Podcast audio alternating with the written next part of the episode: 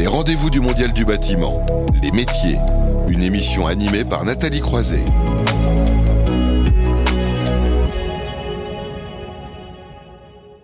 Va poursuivre euh, avec ce sujet qui est vraiment majeur évidemment sur les métiers. On le sait bien, le secteur du bâtiment et des travaux publics regorge de compétences et de métiers très variés et c'est pour ça qu'on veut euh, le mettre en avant euh, mois après mois dans ce rendez-vous du mondial du bâtiment et se poser la question comment la filière des pompes à chaleur se prépare-t-elle à un nouveau cap prévisible de ses besoins de recrutement? Pour en parler, on est avec Olivier Dequins. Bonjour. Bonjour. Qui est donc pilote du groupe de travail attractivité métier PAC au sein de l'AFPAC. Alors quelques mots peut-être pour présenter à nouveau l'AFPAC pour ceux qui ne vous connaîtraient pas. Déjà merci d'accueillir l'AFPAC, hein, l'association française de pompe à chaleur à ce micro. Donc l'AFPAC c'est une association de filière de la pompe à chaleur euh, en France. Hein. Donc c'est euh, pompe à chaleur résidentielle, pompe à chaleur tertiaire. Ça existe depuis 20 ans et sa mission c'est de faire connaître la technologie, les métiers dans le paysage français du chauffage. Voilà, donc c'est important. Alors justement, ce matin, quand on a parlé de rénovation énergétique en Ile-de-France, on a eu un exemple concret avec l'installation d'une pompe à chaleur qui était en plus basée sur un ancien système de géothermie. Donc en tout cas, on voit bien, on a des illustrations ici concrètes que bah, il y a un foisonnement, j'allais dire, et qu'il y a de plus en plus de pompe à chaleur. Et justement, c'est un contexte où euh, vraiment euh, il y a un réel succès. C'est pour ça qu'on va expliquer le besoin de recrutement dans un instant. Absolument. Et je vais d'ailleurs donner quelques chiffres euh, de, de, cette réussite et pourquoi cette réussite. D'abord, rappeler ce que c'est qu'une pompe à chaleur. Hein. Pompe à chaleur, ça prend trois mesures d'énergie en dehors du logement, puis ça la ramène à l'intérieur. Et puis, ça la ramène avec une seule valeur d'énergie. Donc, on a un facteur 3 qui s'appelle le coefficient de performance. Si on le mettait en rendement, ça veut dire un rendement de 300% quand même. Mmh. C'est totalement incroyable. Si je rajoute à ça les, émissions de CO2 de l'énergie qui est employée, l'électricité, si je compare avec du fuel, on a encore un facteur 5. Quand on passe d'une chaudière fuel à une pompe à chaleur, bien, on diminue le CO2 d'un facteur 3 fois 5, 15. si je le mhm. remets en pourcentage, on est à une diminution de 93% des émissions de CO2. Quand on lit le rapport du GIEC hein, et quand on a un peu des ordres de grandeur dans la tête, 93%, c'est juste énorme. Qu'est-ce qui se passe? Alors ça c'est la, la promesse. Quand on regarde les preuves, bien il y a un rapport qui est sorti en mai 2021 qui s'appelle l'ONRE, l'Observatoire national de la rénovation énergétique, et qui juste globalise ce que vous venez de dire hein, sur cette réussite euh, de remplacement par une pompe à chaleur. Oui, il y a des chiffres en 2019, c'était une progression des ventes de 80%. Je sais pas, j'ai pas retrouvé les chiffres de 2020, mais je sais qu'on on était sur la même. Bon, même si on a perdu, connu une période un petit peu difficile, on sait, en 2020, mais absolument, vous avez raison. On a connu une période difficile et pour autant, les chiffres se sont maintenus mhm. en pompe à chaleur RO et ils ont nettement progressé en pompe à chaleur RR, ce qu'on appelle les climatisations. Hein. Mhm. donc, euh, ce sont des et en 2021, on montrera bientôt que c'est encore en progression. Encore en progression. Exactement. Mais derrière tout ça, et alors, vous voulez rajouter quelque chose Ah oui, je veux rajouter quelque chose. C'est que euh, tout ça, ce sont des chiffres, mais l'effet sur le marché, le rapport de l'ONRE le, le, le, met, hein, c'est une économie pour chaque logement qui a été rénové par une pompe à chaleur de 6 mégawattheures. Alors, pour, pour ceux qui comprennent pas ce que c'est qu'un mégawattheure, hein, euh, oui, on disait qu'on parle pas en mégawattheures, mais en euros. Euh, on disait Exactement, mais, mais c'est quand même 600 litres de fuel mmh. en comparaison. Voilà, donc après, si on le transforme en, c'est substantiel. Et donc, en monnaie, on, voilà on comprend les enjeux. Et alors derrière tout ça, on a bien compris évidemment que la pompe à chaleur pour vous, c'est vraiment euh, un produit aussi euh, environnemental, hein, évidemment, exactement. et qui est en plein développement. Mais euh, le problème, c'est que face à ça, il faut de la compétence et, malheureusement, on n'en a pas toujours. Eh bien, absolument, et, et, ça va continuer. C'est-à-dire mm. que la progression de la pompe à chaleur va se poursuivre. Et eh bien oui, on était gréé, notamment l'éducation nationale était gréée bah, pour une situation d'il y a peut-être 10 ans.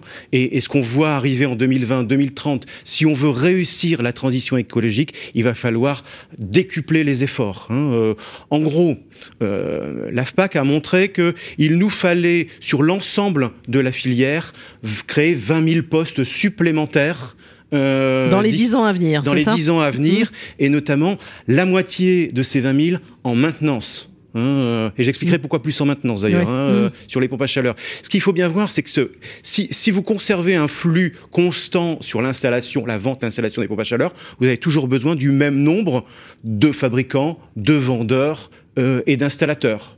Hein. Mm-hmm. Mais vous allez accumuler euh, ces pompes à chaleur. Donc en maintenance, c'est-à-dire en entretien plus en dépannage, ben vous accroissez sensiblement toujours euh, l'activité.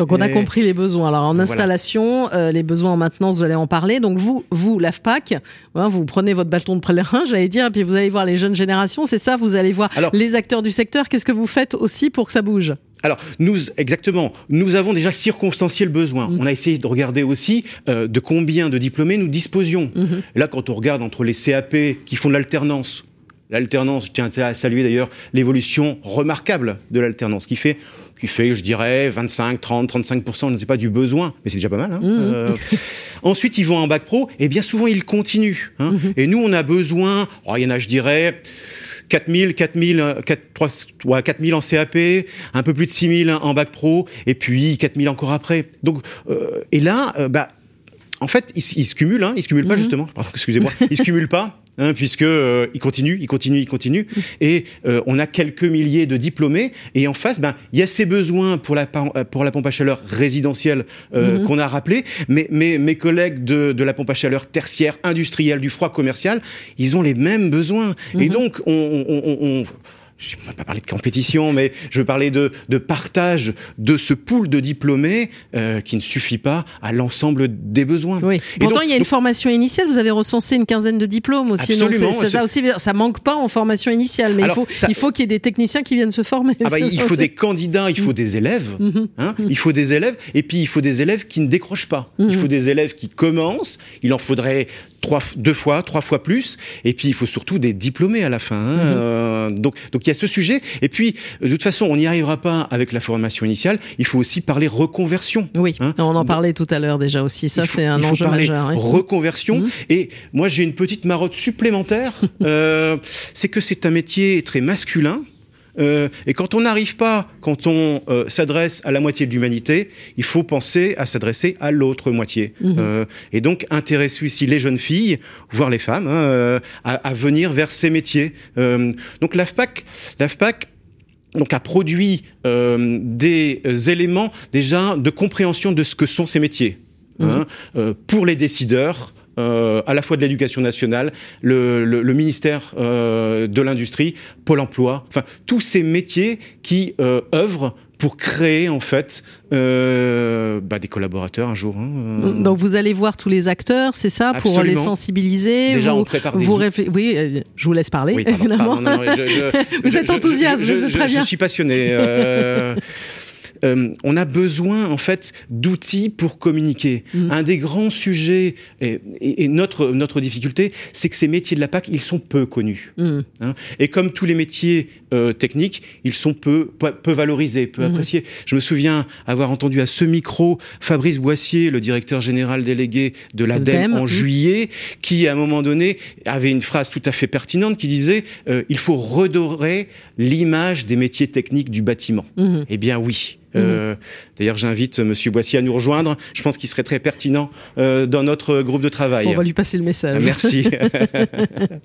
Et donc, donc oui, il faut, il faut produire des outils pour que euh, les membres de l'AFPAC aillent euh, voir en fait euh, tous ces acteurs. Donc il y a des fiches métiers, on a mhm. essayé de mettre des fiches métiers. On a fait des vidéos pour s'adresser aux jeunes, des vidéos qu'on peut qualifier de plutôt grand public, hein, des vidéos testimoniales. Oui, parce qu'il faut aller les chercher ces jeunes sur les réseaux sociaux. Alors, il faut se servir des technologies nouvelles dont on parle souvent absolument, ici Absolument, Donc on a créé des, des, vidéos qui sont des, pas des vidéos plan-plan, hein, pardonnez-moi mm. l'expression, mais des vidéos assez percutantes qui parlent aux jeunes sur un mode, sur un mode TikTok hein, euh, mm-hmm. ou Snapchat ou, ou, ce qu'on appelle euh, brut. Euh, ou Combini, hein, tous ces nouveaux types de communication.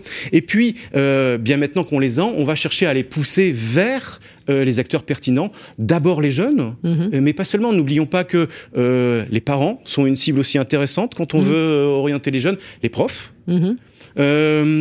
Pôle Emploi, on voit que, euh, y compris chez Pôle Emploi, nous ne sommes pas bien connus. Il faut expliquer ce que nous faisons, ce qu'est le quotidien euh, d'un euh, d'un poseur de PAC, d'un vendeur de PAC, d'un dépanneur de PAC. Oui, justement, revenir à la maintenance. Vous vouliez en parler de cette question de maintenance qui va être aussi majeure dans les années à venir. Ah bah, juste la, la, maintenance, elle a, je vous avais dit, hein, elle, a, elle, a, deux leviers finalement de la croissance euh, massive de son, euh, de son activité D'abord, euh, elle cumule en fait, elle, elle, résonne en parc et pas en flux de vente. Hein, mhm. euh, et deuxième chose, depuis juillet 2020, il y a une obligation euh, de maintenance des pompes à chaleur résidentielles. Mhm. et donc tout cela va décupler l'activité de la maintenance des pompes à chaleur. Donc va y avoir sous réserve que nous ayons des gens, alors de l'huile de coude et des jus de crâne pour euh, œuvrer. Mais vous êtes plutôt optimiste pour l'avenir, non? Je suis plutôt très optimiste parce que euh, l'AFPAC s'est bien saisi de cette question et elle s'en est saisie euh, de manière à, montrer des solutions effectives. Mhm. et, je pense que si je reviens un petit peu sur la méthode de l'AFPAC, on met ensemble des gens très divers qui ont des expériences diverses on pourrait appeler ça une auberge espagnole, hein, euh, tout le monde apporte ce qu'il a, et puis on met en place des actions simples, élémentaires, mais dont on va montrer leur efficacité. Donc on est toujours sur l'action, et c'est pour ça que je suis optimiste en fait. Mm. On n'est pas sur le slide, euh, la parlotte, etc. On est vraiment sur une volonté de communiquer effectivement, j'allais dire. Hein, euh. Et ça, c'est important. Donc il faut faire passer le message qu'il va ah y bah. avoir besoin en matière euh, de maintenance, d'installation des, pompes à chaleur et que les portes sont grandes ouvertes à tous ceux ah qui oui, oui, oui, oui, jeunes de toute la France, vous voulez un métier d'avenir, un métier qui vous permet de passer du technicien, vendeur, patron, un métier qui est planète friendly. C'est un métier, je l'ai dit, hein, c'est l'équipement qui va faire que le bâtiment va être raisonnablement sobre en matière d'émissions de CO2. C'est vraiment ça. Hein, euh.